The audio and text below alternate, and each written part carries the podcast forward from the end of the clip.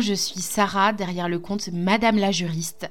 Ma mission à moi, c'est de faire en sorte que le droit ne soit vraiment plus vu comme ton ennemi, mais vraiment comme un allié dans ton business pour aller plus loin et pour atteindre plus facilement tes objectifs. Je le fais, je t'accompagne via deux possibilités. Euh, soit je te fournis en fait des modèles d'actes juridiques qui vont te permettre de te mettre en conformité, d'anticiper les problèmes dans ton business, ou soit je t'accompagne à passer de micro-entreprise à société et à aller encore plus loin, à aller vraiment défoncer ces barrières qui viennent dans ton esprit, te dire que tu n'es pas capable, te dire que tu n'es pas assez. Et moi, vraiment, j'ai envie de te montrer que c'est possible parce que j'ai accompagné d'autres entreprises à le faire et parce que je suis passée moi-même par ces questionnements que tu te poses actuellement. Hello, j'espère que tu es prête parce que nous avons parlé aujourd'hui de trois clés mindset pour mieux gérer la rupture avec sa micro-entreprise. Donc comme pour toutes les ruptures, comme pour les ruptures avec euh, une personne qu'on aime, avec qui on a partagé notre vie, une personne qui nous a apporté beaucoup mais qu'on n'aime plus ou avec qui on n'est plus aligné, comme pour toutes les ruptures avec une amie, avec qui on partage peut-être plus les mêmes valeurs ou qui ne comprend pas nos choix de vie, les raisons pour lesquelles, lesquelles nous allons dans telle ou telle direction, bah, il faut prendre une décision euh, une décision qui va nous demander de chercher en nous des ressources auxquelles on n'aurait pas toujours pu penser, parfois qui nous font même peur parce qu'on n'est même pas consciente du potentiel qu'on a en nous de prendre ces décisions-là, et de couper court à cette relation. Pour ma part, euh, les ruptures, c'est toujours quelque chose de compliqué, que ce soit sous l'angle professionnel, euh, même quand c'est moi qui décide de démissionner d'un boulot, par exemple, euh, quand c'est moi qui décide de refuser une proposition commerciale, quand c'est moi qui décide d'arrêter un partenariat commercial, mais aussi euh, sous l'angle de l'amour, parce que moi j'ai toujours été une personne du style quelqu'un va rompre avec moi, c'est la fin du monde, je vais me suicider. Euh, mais en plus c'est vrai, hein, j'étais vraiment dans, des très très euh, dans des situations très complexes à chaque fois quand je devais faire face à des ruptures.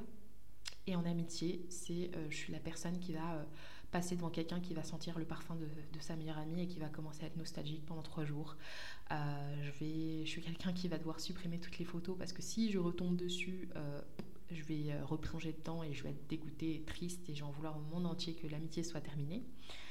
Mais je vais faire le parallèle business en ce qui nous intéresse avec la rupture avec sa micro-entreprise.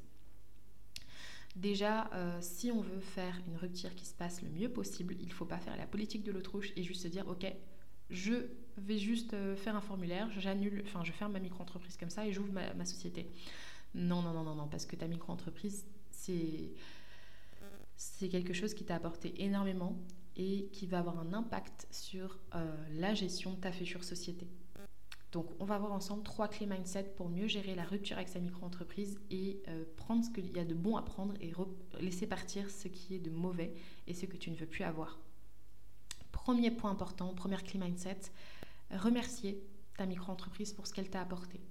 Faire preuve d'une extrême gratitude pour tout ce qui t'a permis aujourd'hui de tester ton projet, euh, de le rendre visible, de trouver ta clientèle, de trouver ton offre, de trouver ce qui fonctionne et ce qui attire sur ton marché et lui dire merci pour euh, le fait de t'avoir donné cette opportunité de le faire sans prendre beaucoup de risques.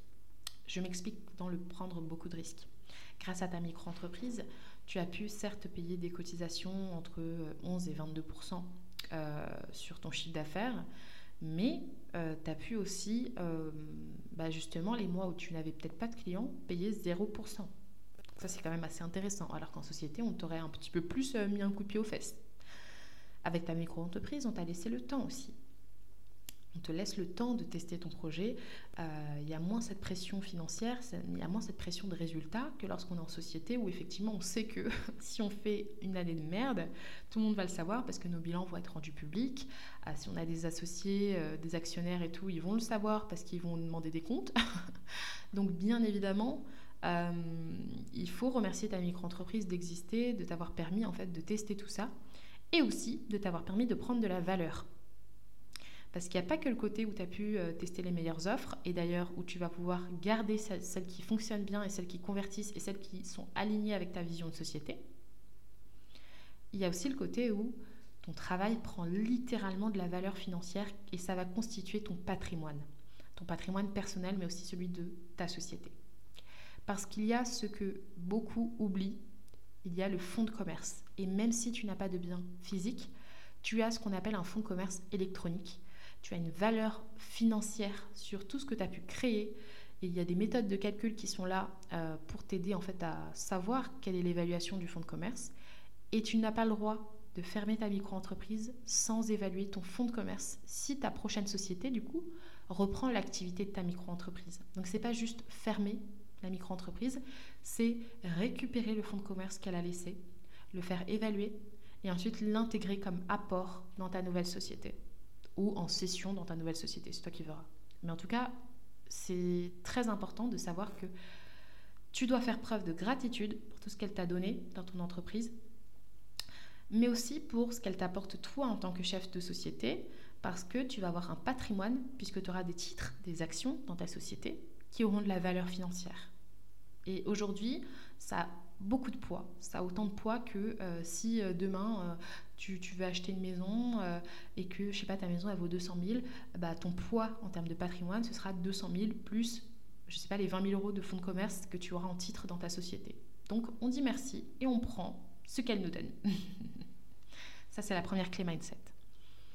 La deuxième clé mindset, c'est apprendre à dire pardon à sa micro-entreprise. Il faut la pardonner faut lui pardonner pour toutes les fois où en fait elle t'a pris mais qu'elle ne t'a pas rendu.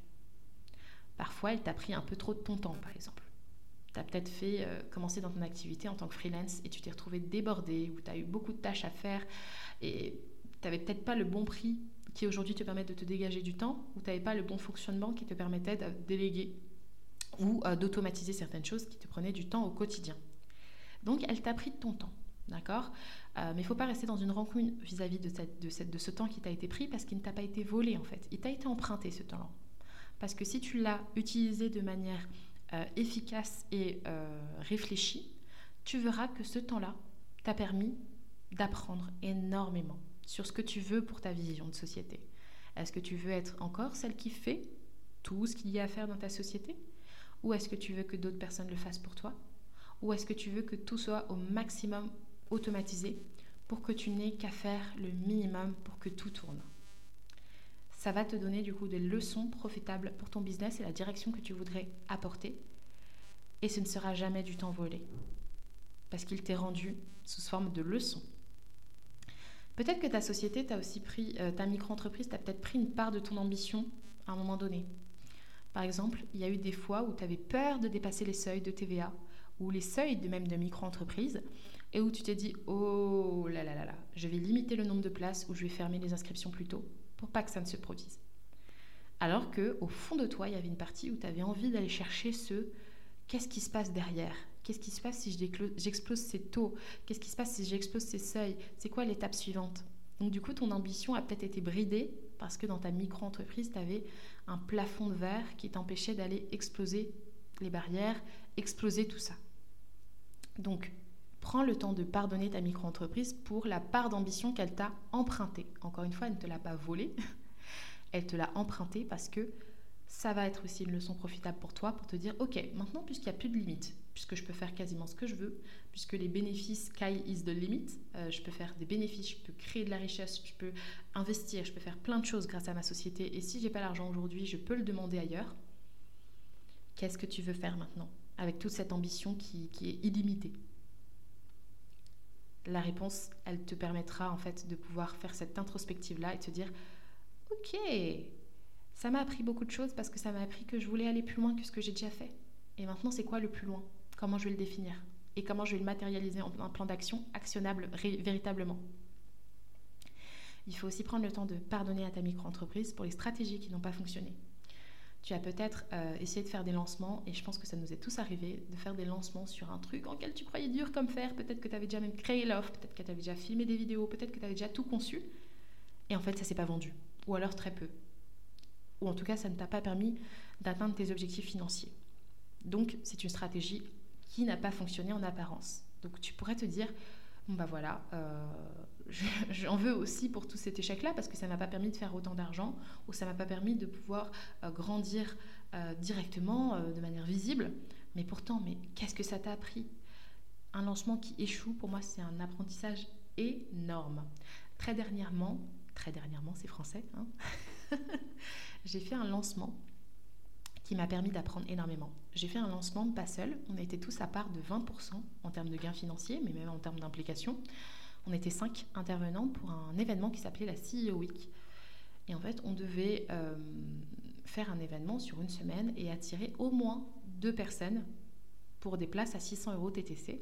Donc au moins deux personnes. Et si jamais on n'avait pas de deux personnes, l'événement allait être annulé on a tout mis dans la communication, on avait fait des reels, on avait fait, moi pour ma part j'avais beaucoup misé sur les podcasts, euh, on avait fait aussi des, euh, il y en a qui ont fait des, euh, des newsletters très impactantes, on a vraiment vraiment parlé de ce projet à fond, on a fait des stories, il était visible, ce projet était visible.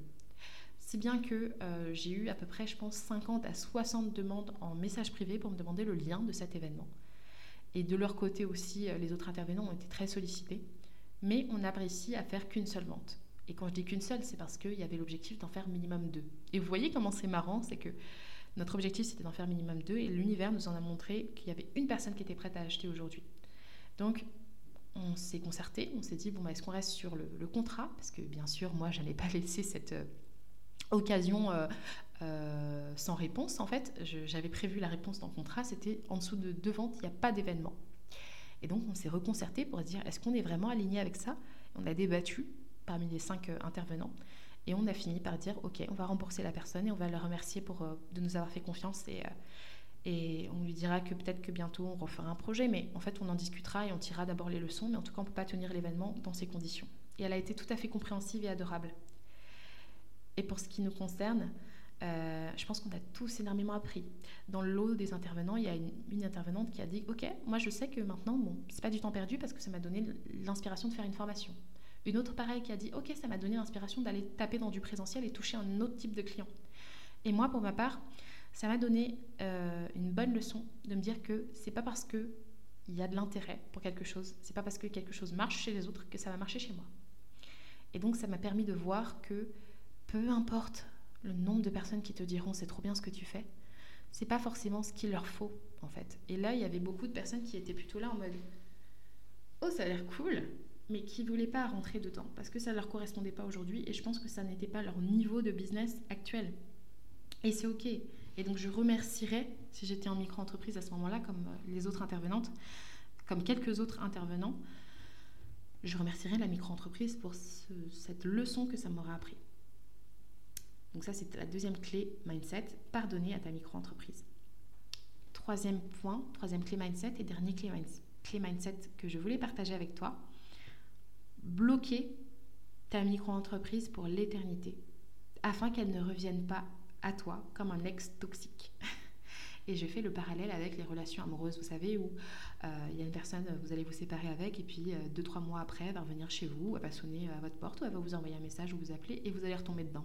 Et tout le temps la même chose. Vous allez finir par vous séparer au bout de 4 mois et ensuite il reviendra, etc.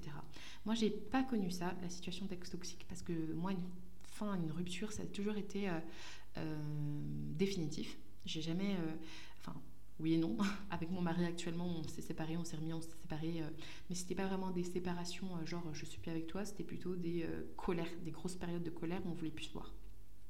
Mais en principe, euh, quand on ferme quelque chose, il ne faut pas être tenté de réouvrir. Donc si toi tu crées ta société en disant bon bah au pire si ça marche pas je repasserai en micro-entreprise, hmm, tu n'es pas dans cette logique-là de je t'ai dit adieu et je reviendrai pas vers toi. Tu es dans cette logique du je veux rester un pied dans ce qui est ma zone de confort au cas où ça ne fonctionne pas.